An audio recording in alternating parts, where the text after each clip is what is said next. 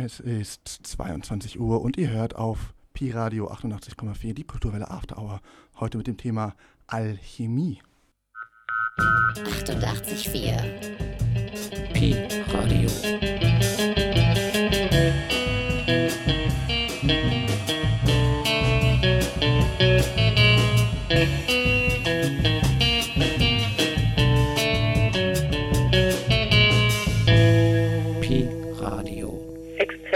Klangqualität. Angenehm, Angenehm. süß, salzig, Angenehm. ein Wohlgeruch, Angenehm. angenehm, unangenehm. After life, after hours, after night, after dreaming, after streaming, after you, After me. Whisky Sour. Der süße Nachgeschmack. Angenehm. Kulturwelle After Hour.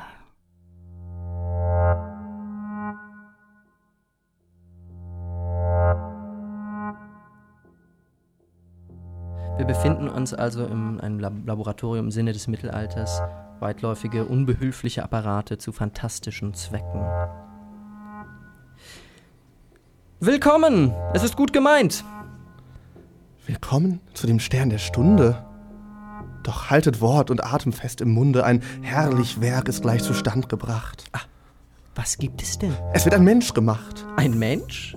Und welch verliebtes Paar habt ihr ins Rauchloch eingeschlossen? Behüte Gott, wie sonst das Zeugenmode war, erklären wir für eitel Possen. Der zarte Punkt, aus dem das Leben sprang, die holde Kraft, die aus dem Innern drang und nahm und gab, bestimmt sich selbst zu zeichnen, er spricht über Sex, erst nächstes, dann sich Fremdes anzueignen, die ist von ihrer Würde nun entsetzt. Wenn sich das Tier noch weiter dran ergötzt, so muss der Mensch mit seinen großen Gaben doch künftig hören, hören Ursprung haben.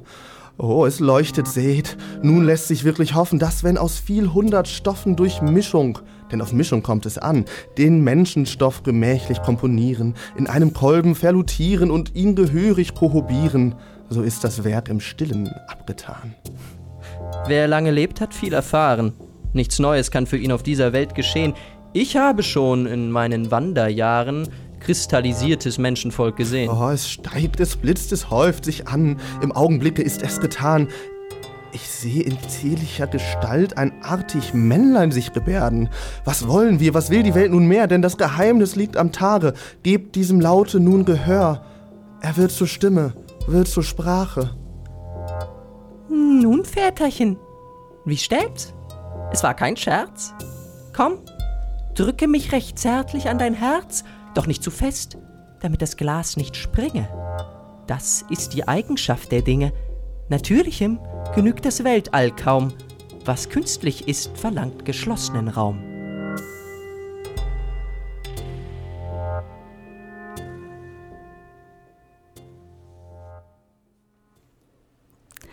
Ja, herzlich willkommen mal wieder hier am Freitagabend bei der Kulturwelle After Hour hier auf Pi Radio. Wir setzen heute unsere Staffel fort zu verdrängten oder man kann mit dem Fremdwort auch sagen nicht hegemonialen Wissensformen. Und da reden wir heute über die Alchemie. Genau, und das war eine Szene aus Faust, der Tragödie zweiter Teil, mit der wir auch die Staffel begonnen haben. Am Mikro sind heute Nikita, das bin ich. Ja, und ich bin Johanna und ich freue mich total, Nikita, mal mit dir zu moderieren. Das haben wir nämlich noch nie gemacht, seine Premiere in der langen Geschichte der Kulturwelle. Genau, und wir haben heute ja auch sehr viel zu erzählen und angefangen haben wir mit Wagner und Mephistopheles, die sich in einem alchemischen Labor unterhalten. Da mischt sich noch der Homunculus aus der Retorte hinzu. Und ja, zu dem Zeitpunkt, also zu der Entstehung des, von Faust, ist es ja eher für Goethe so ein literarisches, intellektuelles Spiel, ähm, um ja mit so einer obskuren, teilweise absurden Wissenschaft auch so ein bisschen ja umzugehen, zu spielen. Und genau diese Absurdität oder diese Obskurität wollen wir uns heute etwas genauer ansehen. Das heißt, es wird eine eher, eine eher historische Sendung se- werden. Wir werden uns ähm, angucken, wie die, wie die Alchemie so eine große Renaissance erlebt hat, tatsächlich in der Renaissance. und wie sich das dann weiterentwickelt hat. Und bei der Vorbereitung haben wir festgestellt, dass die Trennung zwischen dem, was wir heute als seriöse Wissenschaft, ähm, was wir heute als seriöse Wissenschaft verstehen und, und dem, was so esoterisch ist wie Alchemie, damals gar nicht so scharf ist ähm, wie heute, ähm, weil nämlich viele Leute, von denen man das im ersten Moment gar nicht erwarten würde, wie zum Beispiel auch Isaac Newton, ähm, auch Alchemiker waren. Mhm. Ähm, also Isaac Newtons alchemische Schriften waren, waren lang verschollen und sind dann 1936 bei einer Versteigerung wieder aufgetaucht. Und ähm, der bekannte Ökonom John Maynard Keynes hat die dann ersteigert und ähm, seitdem wird an ihnen geforscht. Das ist auch immer nicht, noch nicht abgeschlossen, dieses Forschungsprojekt zu, also soweit ich weiß. Vielleicht kann auch unser Studiogast uns da weiterhelfen. Genau, wir haben uns nämlich ähm, Hilfe geholt, weil das ganze Thema schon recht komplex äh, sein kann. Und im Studio bei uns ist ähm, heute Stefan Laube. Hallo, Herr Laube. Sie sind äh, Kulturwissenschaftler und Historiker und äh, haben einen Schwerpunkt in der Wissens- und Mediengeschichte der Alchemie. Und äh, Sie forschen auch seit 2016 im Rahmen eines DFG-Projekts daran wenn ich das richtig verstehe. Vielleicht fangen wir gleich mal mit Newton an, einfach mal so als Teaser. Was für einen Status hatte die Alchemie denn ähm, für Newton? War das sein Hobby nebenbei? Ja, also Newton war, was äh, nur wenige Menschen wissen, auch so etwas wie eine faustische Natur. Deswegen ist dieser Einstieg mit Wagner sehr passend. Also, ich muss da mal kurz reingehen, ein Kommentar der Technik. Das Mikrofon 4 scheint kaputt zu sein. Ähm, wir versuchen es mal an dem Mikrofon Nummer 5. Können Sie einmal Hallo sagen? Hallo. Ah, Herr Laube, man, besser, ne? man hört Sie jetzt im Radio. Ja. also, äh, Newton äh, war so etwas auch wie eine faustische Natur, der eben äh, versucht hat, äh, den Dingen auf den äh, Grund zu gehen. Also wir verbinden ja mit Newton seine bahnbrechenden Erfindungen wie die äh, Brechung des äh, weißen Lichts in die Spektralfarben oder auch die Gravitationstheorie. Das sind alles noch Theorien, die heutzutage äh, unser Leben prägen und im hinteren Kämmerlein hat er eben was anderes gemacht. Man hat fast den Eindruck, er war im Grunde mit seinen, äh, mit seinen bahnbrechenden Entdeckungen gar nicht so zufrieden. Also er wollte im Grunde in, seiner, in seinem Erklärungsansatz noch weitergehen. Und das hat ihn äh, sehr, sehr schnell zur Alchemie gebracht. Das heißt, es war schon ähm das heißt, es war schon ein seriöses Anliegen für ihn und nicht einfach nur eine Spielerei. Ja, also es ist ja äh, fantastisch, wie, wie viel er dazu geschrieben hat. Also man hat ja sich mal die Mühe gemacht, die Worte zu zählen, die er zur Alchemie handschriftlich niedergelegt hat und ist dann zum Ergebnis gekommen, dass dort mehr Worte verzeichnet sind als in diesem in Tolstois äh, Romanwälzer Krieg und Frieden. Und das äh, zeigt schon, dass er, äh, äh, er hat auch zu nichts anderem so viel. Äh, mhm.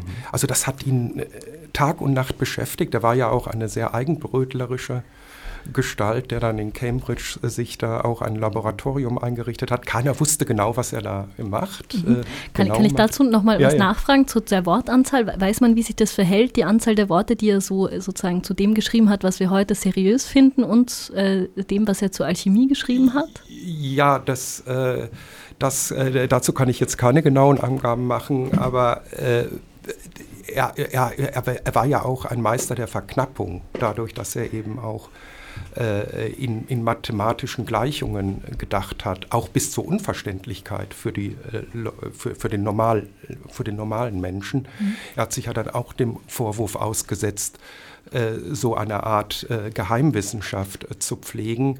Also sein berühmtes Buch, die, die mathematischen Prinzipien der Naturphilosophie, darauf beziehe ich mich da. Das, mhm. ist, das ist schwerer Tobak. Also, mhm. und, Genau, und wie es, wie es dazu kommen konnte, dazu ähm, gucken wir uns nochmal äh, genauer, das gucken wir uns nochmal genauer an in der Sendung, wie es möglich war, dass jemand, den wir als Vater der modernen äh, Wissenschaft kennen, eigentlich auch mit der Alchemie äh, im Hinterkopf äh, operieren konnte und das auch ähm, aktiv eingesetzt hat.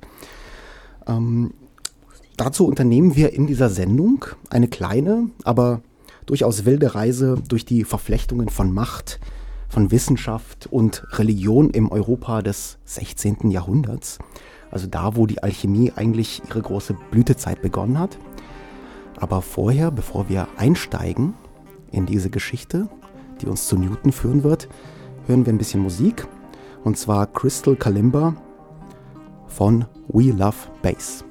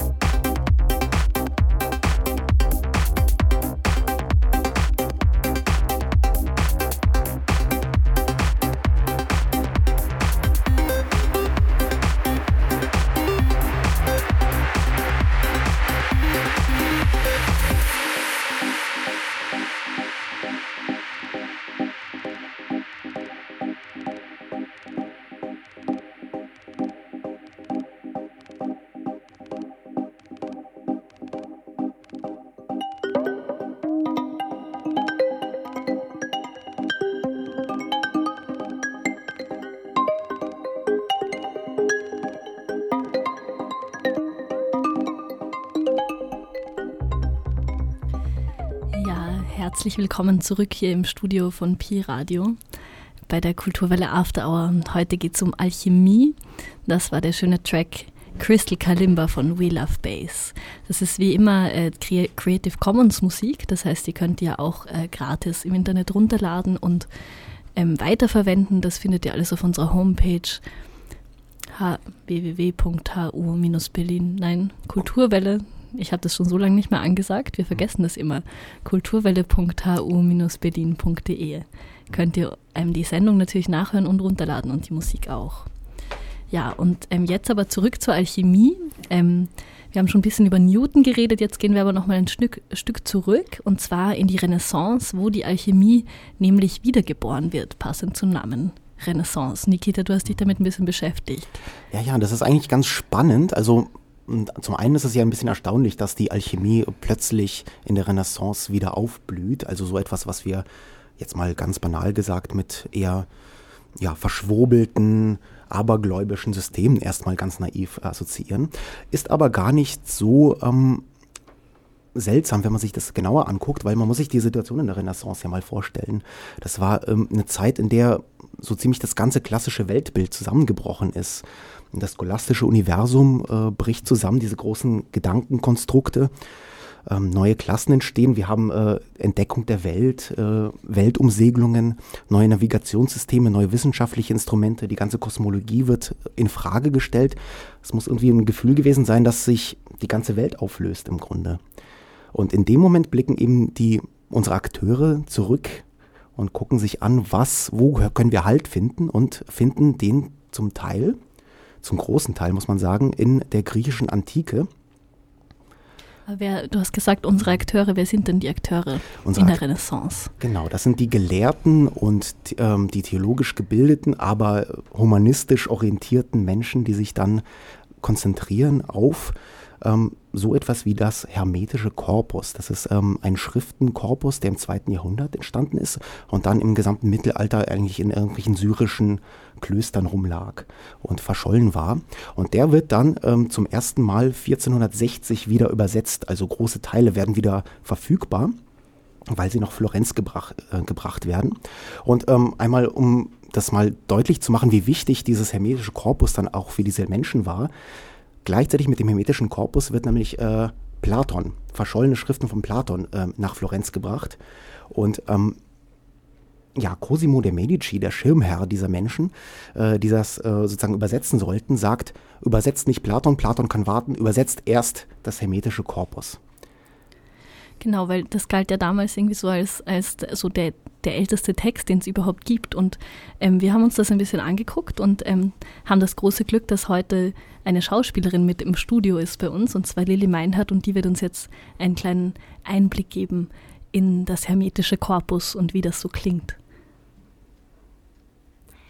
Es war eine unendliche Finsternis in dem Abgrund, und das Wasser und der leichte Geist und das verständige Wesen waren mit ihren Kräften in einer unordentlichen Vermischung oder Chaos.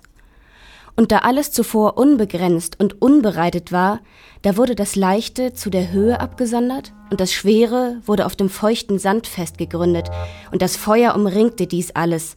Und nachdem es hängend war, wurde es von dem Geist getragen. Und der Mensch wurde geboren, zur Erkenntnis der göttlichen Werke und zu einem wirkenden Zeugnis der Natur. Als der Mensch die Schöpfung in dem ganzen Wesen sich hatte zu Gemüte geführt, da wollte auch er selbst Werkmeister sein. Fasse in dir zusammen alle Sinne der gemachten Dinge, des Feuers, des Wassers, der Trockenheit, der Feuchte, und dass du überall zugleich seist auf Erden, im Meer, im Himmel, dass du noch ungeboren, dass du noch im Mutterleibe seist, dass du noch jung, dass du alt, dass du tot seist und das, was nach dem Tode folgt, so wirst du dies alles zugleich verstehen, die Zeiten, den Raum, die Werke, die Eigenschaft und die Größe. Solltest du den Gott nicht verstehen? Aber du wirst deine Seele im Leibe verschließen und wolltest sagen, ich verstehe nichts. Ich kann nichts. Ich fürchte das Meer. In den Himmel kann ich nicht steigen. Ich weiß nicht, wer ich bin, weiß auch nicht, wer ich werde sein. Was geht dich dann Gott an? Wohl dir, wenn du es verstanden hast.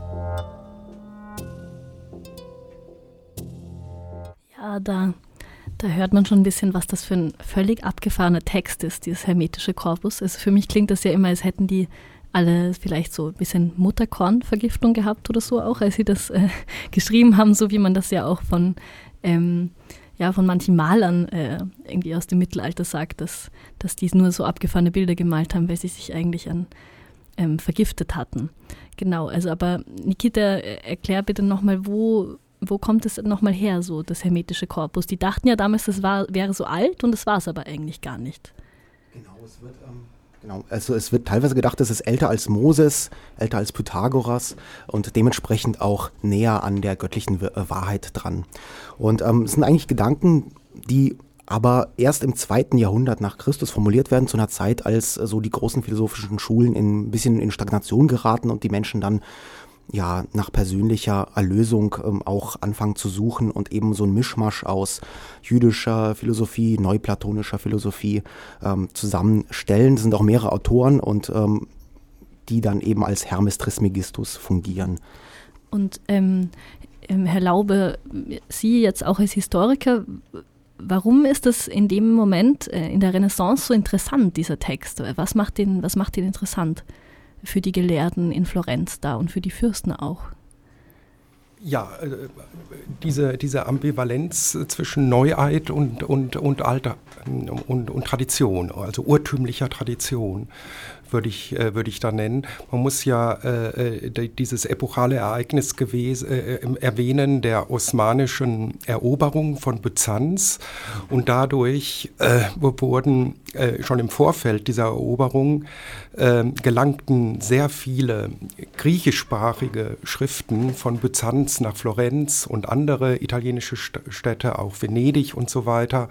Und in diesen Texten äh, ver, äh, verbarg sich auch schon, äh, schon große Teile alchemischen Wissens, das über Jahrhunderte äh, in Vergessenheit äh, geraten ist. Also es war für diese Menschen des westlichen Abendslandes auf einmal alles neu, aber dieses Neue trat mit dem Anspruch auf, älter zu sein als das bisher bekannte Alte. Und äh, Herr, äh, also Nikita hat das ja schon erwähnt, je älter etwas war, desto wahrer ist etwas. Das ist auch etwas, was äh, unserem modernen wissenschaftlichen Denken eben diametral widerspricht. Und äh, da muss man eben auch umdenken und ein Gefühl entwickeln für diese andere Logik, die die Alchemie transportiert.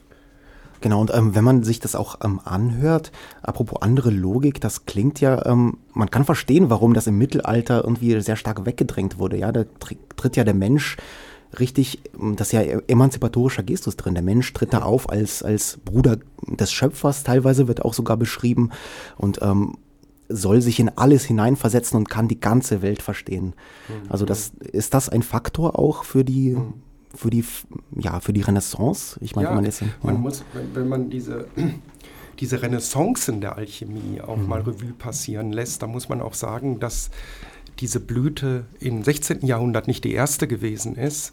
Da muss man äh, auch unbedingt das 12. Jahrhundert erwähnen, Mitte des 12. Jahrhunderts, als, als man eben begann, in, in Spanien, Toledo und Sizilien begann man dann äh, die arabischen Texte äh, zu übersetzen. Da bekannt, äh, fand ein ganz intensiver Kulturaustausch statt zwischen dieser abendländischen Christenheit und, und, und der arabischen Kultur. Und äh, interessanterweise äh, haben die Araber diese ursprünglich griechischsprachigen Texte eben bewahrt, aber nicht nur bewahrt, sondern auch transformiert oder nach ihren Vorstellungen äh, umgeschrieben.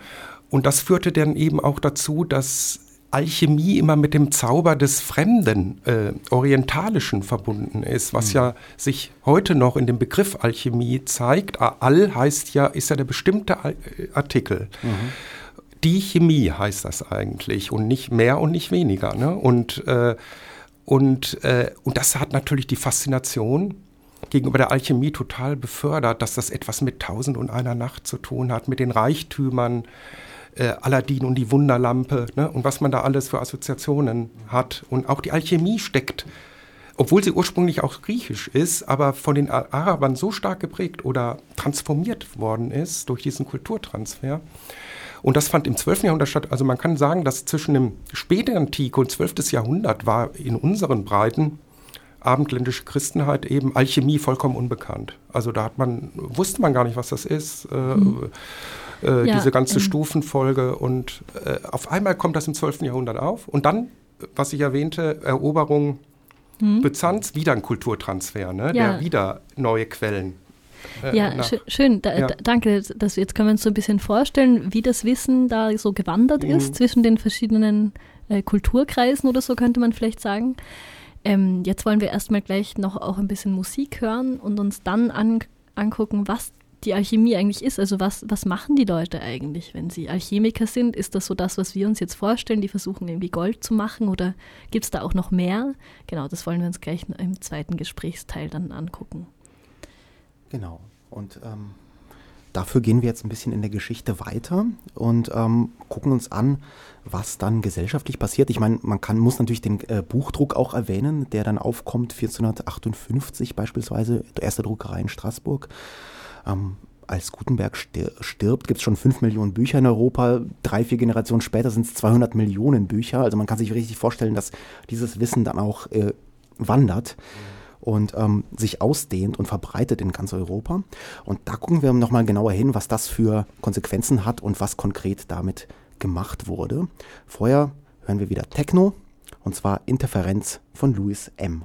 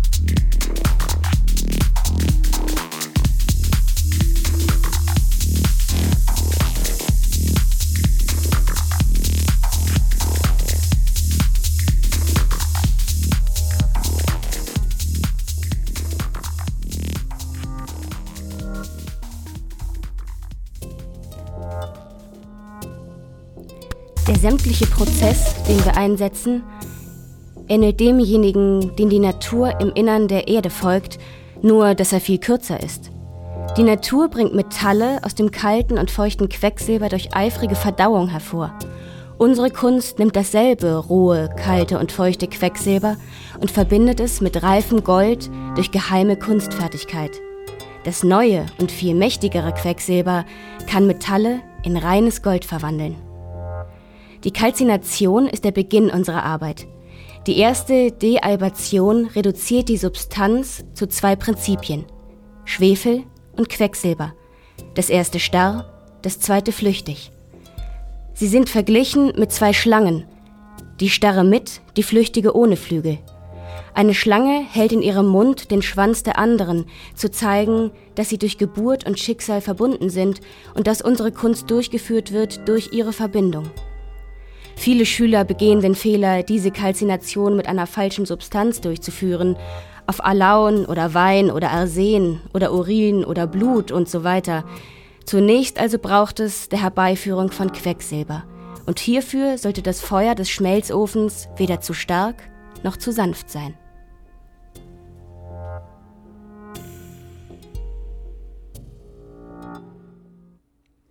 Ja, herzlich zurück ähm, hier im Studio auf Pi Radio 88.4 mit der Kulturwelle After Hour. Dieses Mal mit einer Sendung zur Alchemie als ausgegrenzte Wissensform. Ja, das war jetzt ähm, ein alchemisches Experiment, beschrieben von einem ähm, Alchemisten namens George Starkey ähm, im ja, 17. Jahrhundert. Und wir waren vorher schon so ein bisschen im 16. Jahrhundert und haben uns angeguckt, wie ähm, diese Menschen inspiriert wurden von Wissenstransfers erstmal im 12. Jahrhundert und dann im 16. Jahrhundert durch das Auftreffen von ja, sehr emanzipatorisch angehauchten esoterischen Schriften, dem, dem hermetischen Korpus. Und jetzt, ähm, Herr Laube, Sie sind immer noch bei uns im Studio. Ähm, wie kann man sich denn das denn jetzt vorstellen? Ähm, jemand wie George Starkey, was sind das für Menschen? Sind das Privatgelehrte, die eben mit diesen Schriften im Hinterkopf versuchen, ähm, alchemisch zu experimentieren? Ja, es sind äh, in gewisser Weise Doppelnaturen, die, äh, die sowohl ähm, ähm, sich dem Bücherwissen, ähm, äh, sich Bücherwissen erschließen und eben diese Kerntexte äh, zur Alchemie lesen, also nicht nur diese philosophisch angehauchten hermetischen Texte, sondern auch Rezepturen, also mhm. irgendwelche äh, Geheimrezepturen, die vielleicht auch nur handschriftlich oder mündlich überliefert worden sind von irgendwelchen Kollegen äh, oder so. Und äh, das spielt eine große Rolle in der Alchemie. Und dann eben auch der unmittelbare Kontakt mit den Stoffen, mit der materiellen Kultur, die man dann auch ähm, insofern manipuliert, dass man eben schon Experimentalanordnungen aufbaut, die dafür sorgt, dass die Natur in einem gewissen Sinne zu reagieren hat, wie sich das der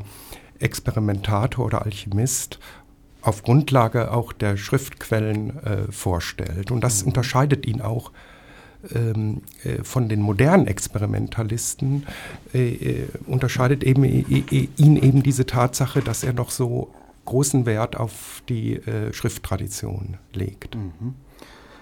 Genau, wir hören hier auch ständig was von Quecksilber. Man kennt vielleicht den Stein der Weisen zwischendurch. Also womit operiert ein Alchemiker dann auch ähm, konkret, wenn Sie sagen, das ist einerseits Schriftgelehrter, andererseits eben auch Experimentator? Wie kann man sich das vorstellen im Labor? Ja, das ist ähm, also ähm, die, die, die, klassische Alchemie oder das Kerngeschäft der Alchemie ist ja die Veredelung der Metalle. Mhm. Also in erster Linie hat der klassisch verfahrende Alchemist äh, mit den sieben Metallen zu tun, die damals bekannt waren. Eben äh, Blei, Zinn, Eisen, Kupfer, Quecksilber, Silber und Gold. Mhm. Blei ist das wertloseste Material, Gold das wertvollste Material. Quecksilber hat so eine Sonderposition, da das ein sehr eigenartiges Material ist, mhm. weil es eben bei Zimmertemperatur flüssig ist, da, da es auch total schwer ist und da es auch noch so schimmert und glitzert. Mhm. Äh, und äh, und das, äh, das sind so Widersprüche der Stofflichkeit, die im Quecksilber so vereinigt sind. Und deswegen spielt das Quecksilber äh, so, auch so eine hervorragende Rolle. Nicht nur als Gattung eines Metalls, sondern im Grunde auch als Treibstoff der ganzen Transmutation, die dann zum, am Ende zu dem äh, veredelten Metall äh, führen soll in einem mehrstufigen Prozess. Und, ähm, äh, und die, dass, dass die Metalle veredelt werden sollen, was, was steckt da dahinter? Wollen die Leute schlicht und einfach mehr Gold besitzen? Ja. Ich, ich habe also zum Beispiel auch gedacht, in Florenz, das war ja genau die Zeit, wo mhm wo die, diese ganzen Stadtstaaten total angefangen haben, sich zu verschulden und so. Ähm, war das der Hintergrund ja, das oder was steckt da sonst das noch dahinter? natürlich äh, eine große Rolle.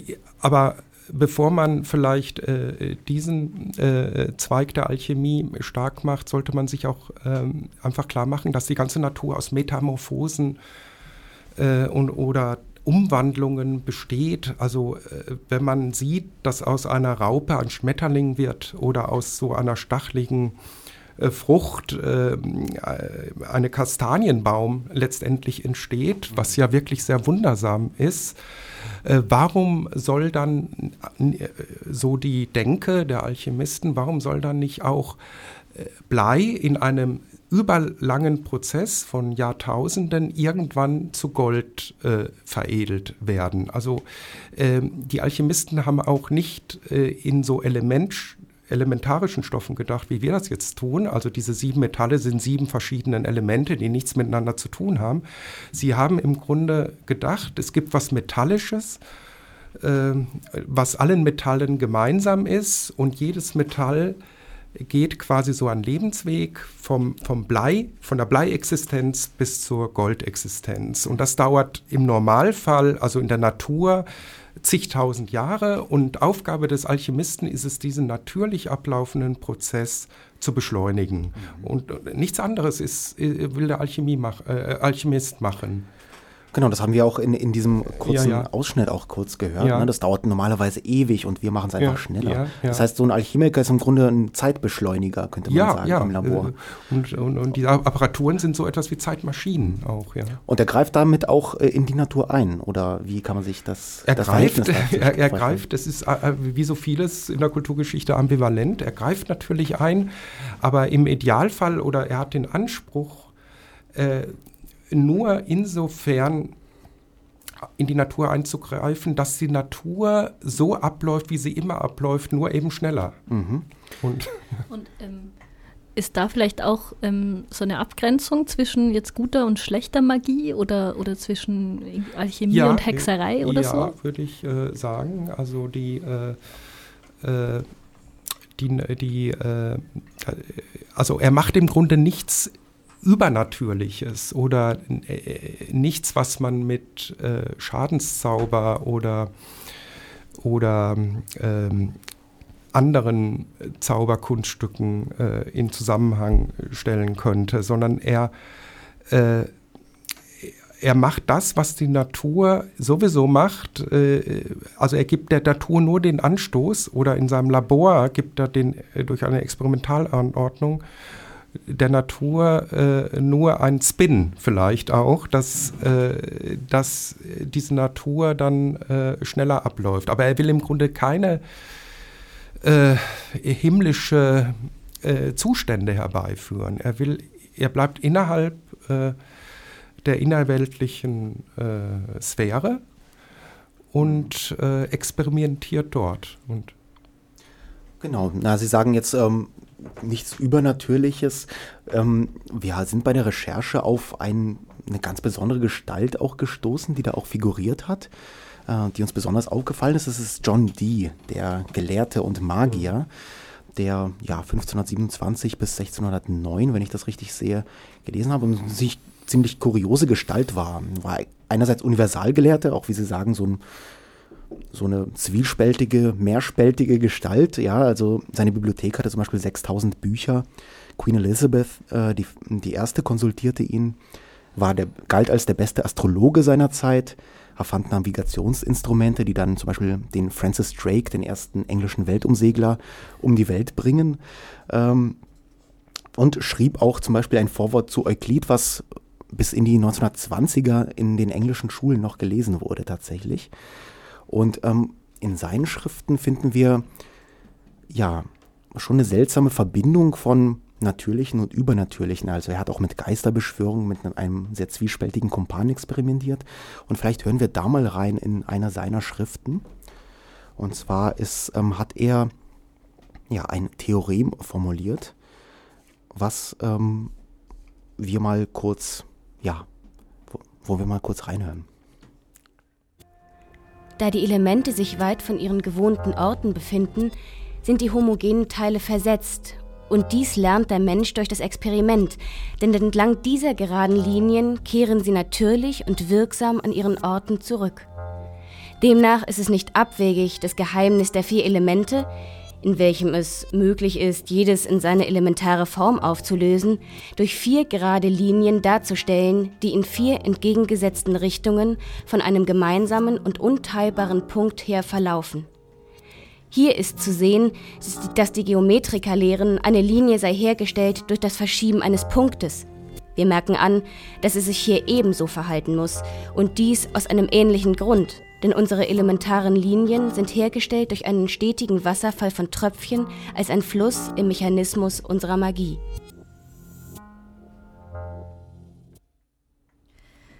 Ja, das ähm, war aus so einem äh, Buch, das äh, John Dee geschrieben hat. Nikita, wie heißt das nochmal? Du hast es dir bestimmt irgendwo aufgeschrieben. Genau. Oder Herr, Herr Laube, wissen Laube, Sie das? Hiero Hieroglyphika wahrscheinlich. Genau, Monas Hieroglyphika. Ja, ja, Monas Hieroglyphika, genau. Und ähm, was ich daran interessant finde, ist, ähm, dass, also jetzt muss ich ein kleines bisschen ausholen. Ähm, ich, hab, ich studiere ja Kulturwissenschaft und ähm, Herr Laube, Sie haben auch mal bei unserem Institut ähm, unterrichtet und ähm, in kulturwissenschaftlichen ich, Instituten. Ich unterrichte immer noch. Äh, so. Unterrichten Sie immer noch, ja. Ja, ja. Als ähm, Privatdozent muss man das. und an kulturwissenschaftlichen Instituten wird gerne ähm, von Michel Foucault, dem französischen Philosophen, das Buch gelesen, Die Ordnung der Dinge, wo er sich ähm, mit verschiedenen mm, Wissenschaftssystemen oder Denksystemen auseinandersetzt und wie sich die historisch abgelöst haben. Und da passiert genau auch ähm, so ungefähr in der Renaissance so ein, ein Shift von einem System, wo viel mit Ähnlichkeit gearbeitet wird, zu einem System, wo dann eher mit Repräsentation gearbeitet wird. Und ähm, als ich dieses Theorem von John Dee gehört habe, hat mich das total daran erinnert, weil er ganz viel über Ähnlichkeit spricht äh, und, mhm. und, und irgendwie ja, die, die Elemente sind so wie die Linien. Also nicht die, das Zeichen, das ich gemalt habe, steht für das Element, sondern das ist so. Und wenn man sich diese ganze Schrift auch anguckt, da wird alles verbunden. Da werden äh, die Planeten verbunden mit den Elementen, also astrologisches Gedankengut, mit ja. äh, naturphilosophischen äh, Gedanken, mit äh, Sprache zum Teil auch, mit äh, Piktogrammen und so weiter. Ne? Ja, ja, Herr Laub, also Sie, äh, wie, ja, wie würden Sie das einordnen? die war ja ein ähm, auch sehr bekannt durch seine Horoskope, die, die er berühmten Persönlichkeiten erstellt hat. Er war, wie, wie Nikita schon erwähnt hat, äh, auch ein, ein begeisterter Geometriker. Ähm, und er hat da sein, und dann war er wohl auch an Alchemie und an den vier Elementen natürlich interessiert und, und sein, seine ganze Annäherung an, an, an diese Dinge fließt dann in diese Symboltheorie, die wirklich äh, sehr interessant ist, weil die überhaupt keine Verweis Funktion aufweist, die man normalerweise mit Symbolen äh, in Verbindung bringt, dass das Zeichen steht eben für das Zeichen, aber dieses Zeichen drückt nicht unmittelbar dieses, äh, was es ausdrückt, äh, aus. Und, und äh, in, in diesem hieroglyphischen Zeichen, bei die gibt es diese, diese unmittelbare Beziehung zwischen äh, dem Zeichen und dem Bezeichneten. Und äh, dieses Zeichen, wir, sind leider hier im Radio und können jetzt nicht äh, unmittelbar das äh, Zeichen zei zeigen. Genau, aber also wir, wir, reden hier von einem ganz konkreten äh, Piktogramm. Genau, das, das vor allen Dingen äh, aus einem Kreuz besteht, das aus einem Kreis besteht, das aus einem Halbkreis besteht. In dem Kreis ist ein Punkt und im Grunde so, äh, sockelt dieses Kreuz auf auf so einem Doppelhöcker. Ne? Und ähm, also ich weiß nicht, ob die Zuhörer und Zuhörerinnen jetzt das ich, ich genau. Mir, also ich kann es mir total gut vorstellen. aber, aber er hat durch diese Kombination aus Kreis, Linie und Punkt äh, alle sieben äh, Planeten, alle sieben Metalle und alle vier Elemente vereinigt, wenn man sich das mal genau überlegt. Mhm. Und, und durch diese, diese Vereinigungsqualität ähm, er, er, erringt dieses äh, Piktogramm so eine große Qualität. Äh, und, und es hat auch, was ich auch interessant finde, ist, äh, es gibt ja für jedes Metall auch ein Piktogramm. Also Gold ist eben auch der Kreis mit dem Punkt und Mond ist die Sichel, also der äh, mhm. halb, ist nicht ganz ein Halbkreis, eben, eben wie eine Sichel. Und dann ähm, ist, hat eben Quecksilber, dieses, dieses eigenartige Material, von dem gerade die Rede war, eben wenn man sich den Höcker unten wegdenkt, ne, äh, ist das identisch mit, mit, mit, diesem, äh, mit diesem äh, von die entwickelten äh, hieroglyphischen Symbol. Aber ähm, wenn, wenn es die, die Zeichen so direkt mit den Dingen verbunden sind, was heißt das so für, für die Praxis des Alchemisten? Ja, das mhm. ist. Ne das ist eine gute Frage. Also er hat ja da wirklich äh, an, an, eine talismanische äh, Qualität dieses Zeichens geglaubt, dass wenn man sich wirklich diese Bedeutung dieses Zeichens wirklich verinnerlicht, einverleibt, dass äh, diese, dieser Prozess dem Menschen dann wirklich auch ähm, äh, äh,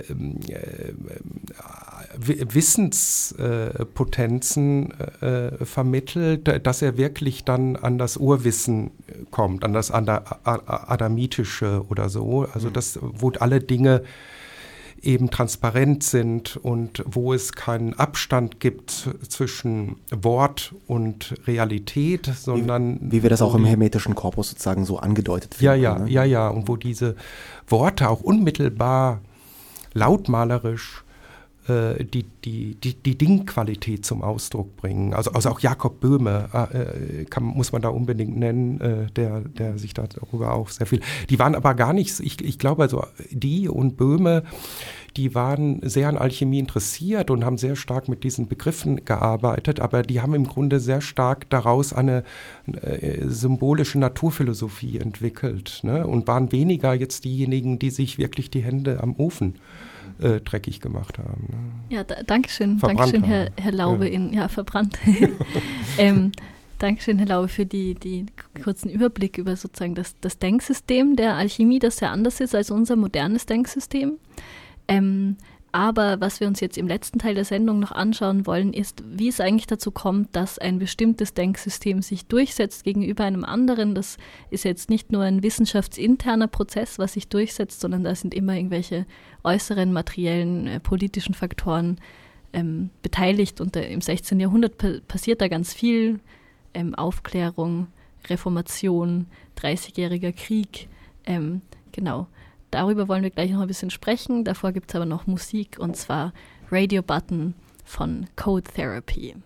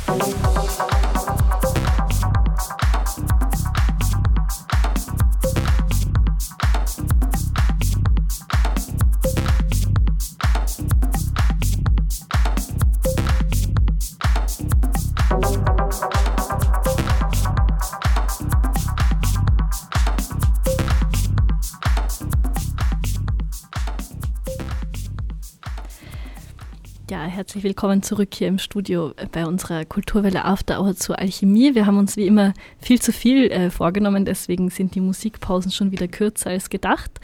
Ähm, ja, aber jetzt wollen wir ein bisschen uns noch die politische Position der Alchemie ähm, in der Aufklärung und zur Reformationszeit angucken. Genau, wir haben im vorherigen äh, Blog ja schon John Dee erwähnt und John Dee war einer der ja, Theoretiker eines, ja, wie er sagt, alchemischen äh, einer alchemischen Dynastie oder eines alchemischen Königreiches, was zu seiner Lebzeit noch nicht äh, verwirklicht werden konnte, aber dann ähm, ja fast eine Generation nur später.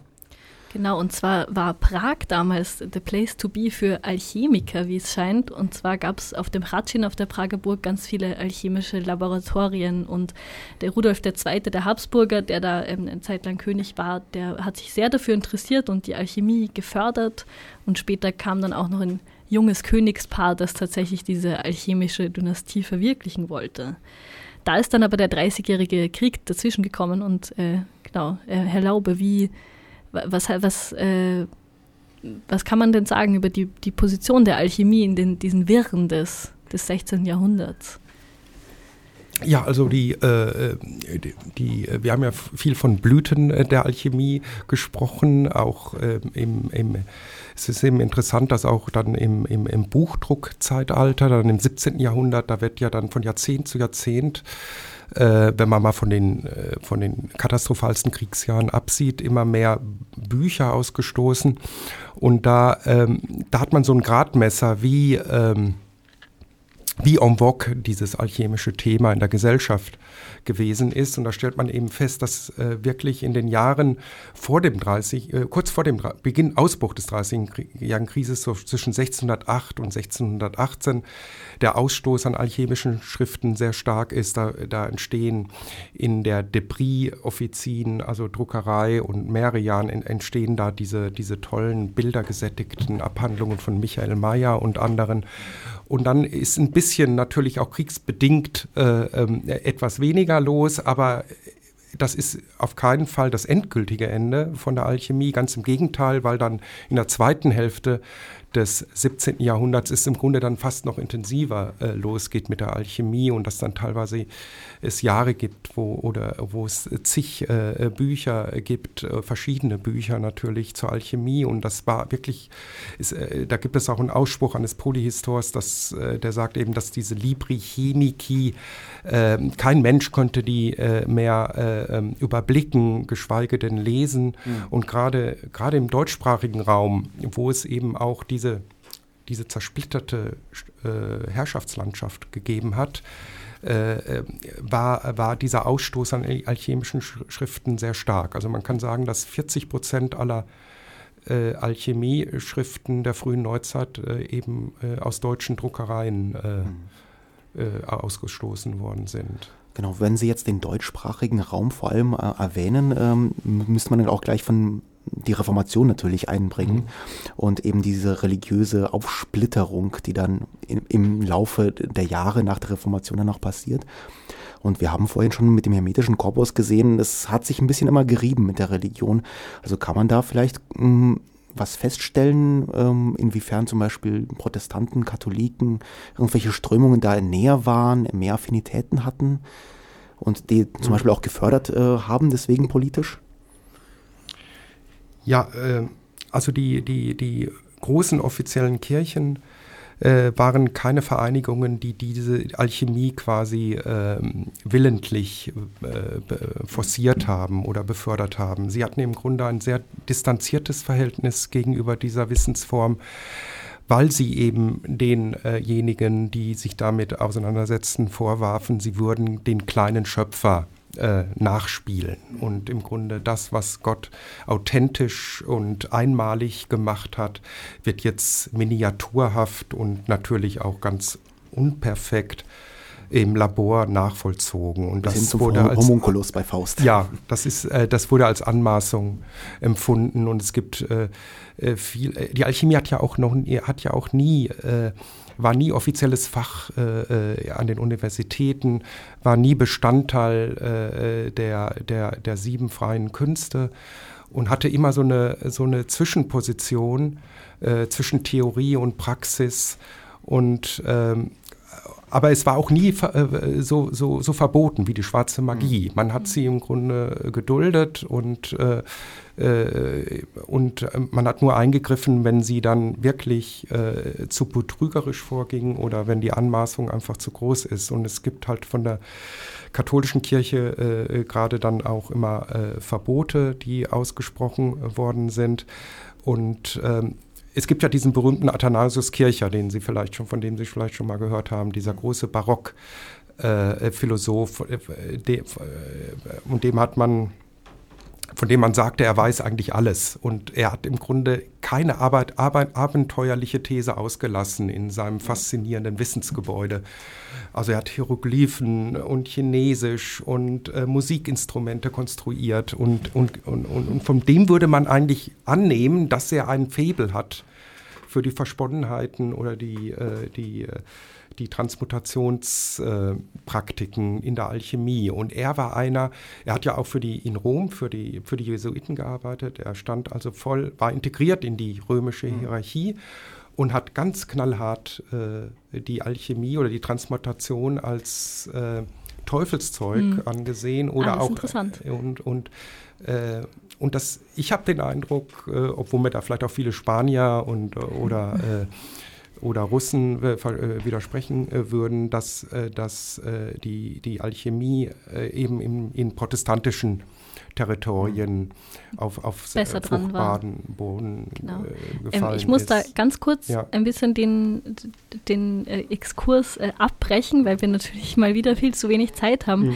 Ähm, also man, sieht manche äh, Philosophen, von, von, denen man es erwarten würde, die lehnen die Alchemie ab. Andere wiederum, von denen wir es nicht erwarten ja. würden, sind Alchemiker, so wie Newton. Und am Anfang der Sendung haben wir schon über Isaac Newton geredet, dass er auch ein Alchemiker war. Und jetzt haben wir sogar ähm, hier einen Text mit dem Studio, ganz kurz, einen ganz kurzen Text von Newton ähm, über seine alchemischen äh, Überlegungen. Wasser ist jenes Genus Generalissimum oder jenes Alles, auf dem der Geistgott sich bei der Herstellung von Materie bewegte, zur Schöpfung der zahlreichen Spezies. Und wenn wir ein Recht der natürlichen Vorgänge berücksichtigen, werden wir die Fermentation als das Werkzeug des Lebens erkennen, wie es in jedweder Herstellung augenscheinlich ist und uns noch deutlicher demonstriert wird im Zirkulieren des Blutes durch die Fermentation der Säure und des Alkalis als Wasser oder Humidum radicale, das, wenn belebt von seiner Säure oder Schwefel, das heißt durch himmlischen Einfluss, die Flüssigkeit oder das Quecksilber der Natur wird, nicht nur als Inhalt aller Lebewesen, sondern ihr Nährboden selbst, denn alle Geschöpfe würden durch das erhalten, woraus sie erstmals gemacht wurden.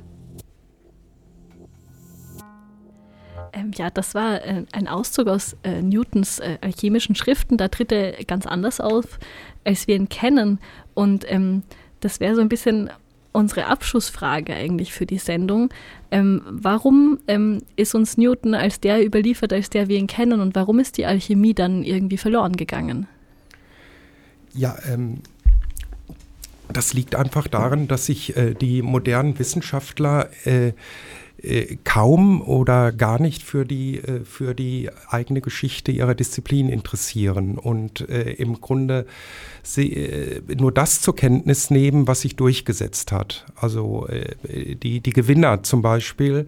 Und, und es gibt überhaupt kein Gespür in der Regel. Es gibt bei den Wissenschaftlern eben auch Irrtümer oder, oder sogenannte Irrtümer in Anführungsstrichen äh, äh, zur Kenntnis zu nehmen. Also da wird massiv äh, selektiert äh, aus der Überlieferung. Man spricht ja auch von dieser WIC-Historiografie, äh, die es damals in der Wissenschaftsgeschichte gegeben hat, wo man wirklich nur das äh, zur Kenntnis genommen hat, was eben die Menschheit weitergeführt hat, äh, in Anführungsstrichen kann man nur sagen. Und dass dieser, äh, das ist auch so ein Schwarz-Weiß-Denken. Es gibt die Wahrheit und, und, den Irrtum. Und ich interessiere mich nur für die Wahrheit und äh, die Irrtümer haben mich nicht zu interessieren. Und die ganzen Grautöne, die in der Alchemie auch so eine große Rolle spielen, auch das sowohl als auch Denken, äh, die Widersprüchlichkeit oder die, die, die Wahrheit, die im Widerspruch liegt, äh, was in der Alchemie eigentlich auch gang und gäbe ist, das ist eine eine Logik, die sich da überhaupt nicht festgesetzt hat. Und, äh das, äh, das, sind äh, ganz tolle abschließende Worte, auch äh, passend zu unserem, äh, ich, ich, muss sie leider so abwürgen, ja. weil wir zu wenig Zeit haben. Wir können gerne äh, gleich noch weiterreden. Von den Radiohörerinnen müssen wir uns aber leider verabschieden. Nächste, in zwei Wochen sprechen wir über den Sophismus, auch der Underdog der Philosophie, wie er ähm, auch manchmal bezeichnet wird. Genau, und, und dann wollen wir dieser Frage weiter nachgehen welche Wissenschaften sich durchsetzen und welche nicht und wie wir vielleicht mehr auch den Grautönen Aufmerksamkeit schenken können. Ja, vielen Dank. Ja, vielen Dank, Herr Laube. Das war eine Sendung von äh, Nikita Hock, äh, Konstantin Hühn und Johanna Tirntal. Äh, Technik Jörg Andreas Meister gesprochen hat für uns außerdem Lili Meinhardt. Nach uns kommt jetzt gleich noch Beatnik Radio. Und jetzt hören wir noch einen, einen wunderschönen äh, Savani-Remix, so wie jedes Mal.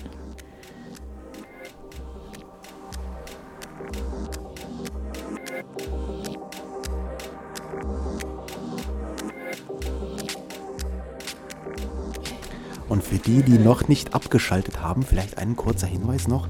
Die Habsburger Armee, die diese Prager alchemische Dynastie zerstört, die campt äh, 1619 in der Nähe von Neuburg an der Donau. Und ein junger Rekrut hat dort einen Traum. Der junge Rekrut heißt René Descartes. Und in diesem Traum kriegt er die Sach äh, den Auftrag, die Erforschung der Wahrheit zu machen, und zwar die Natur damit zu erobern, und zwar das zu bewerkstelligen durch Zahl und Maß.